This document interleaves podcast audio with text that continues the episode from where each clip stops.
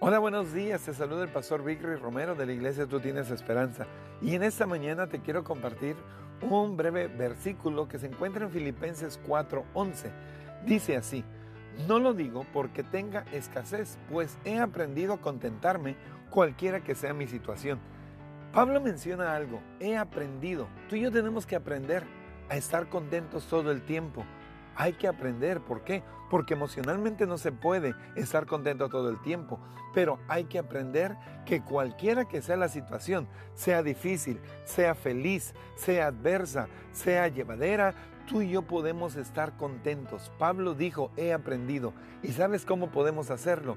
Dependiendo de Dios no dependiendo de las circunstancias, no dependiendo de lo emocional, porque eso cambia. Yo te invito a que nuestros fundamentos sean basados en Cristo Jesús, porque Él no cambia y Él te puede dar gozo permanente a tu vida. Que tengas buen día, Dios te bendiga.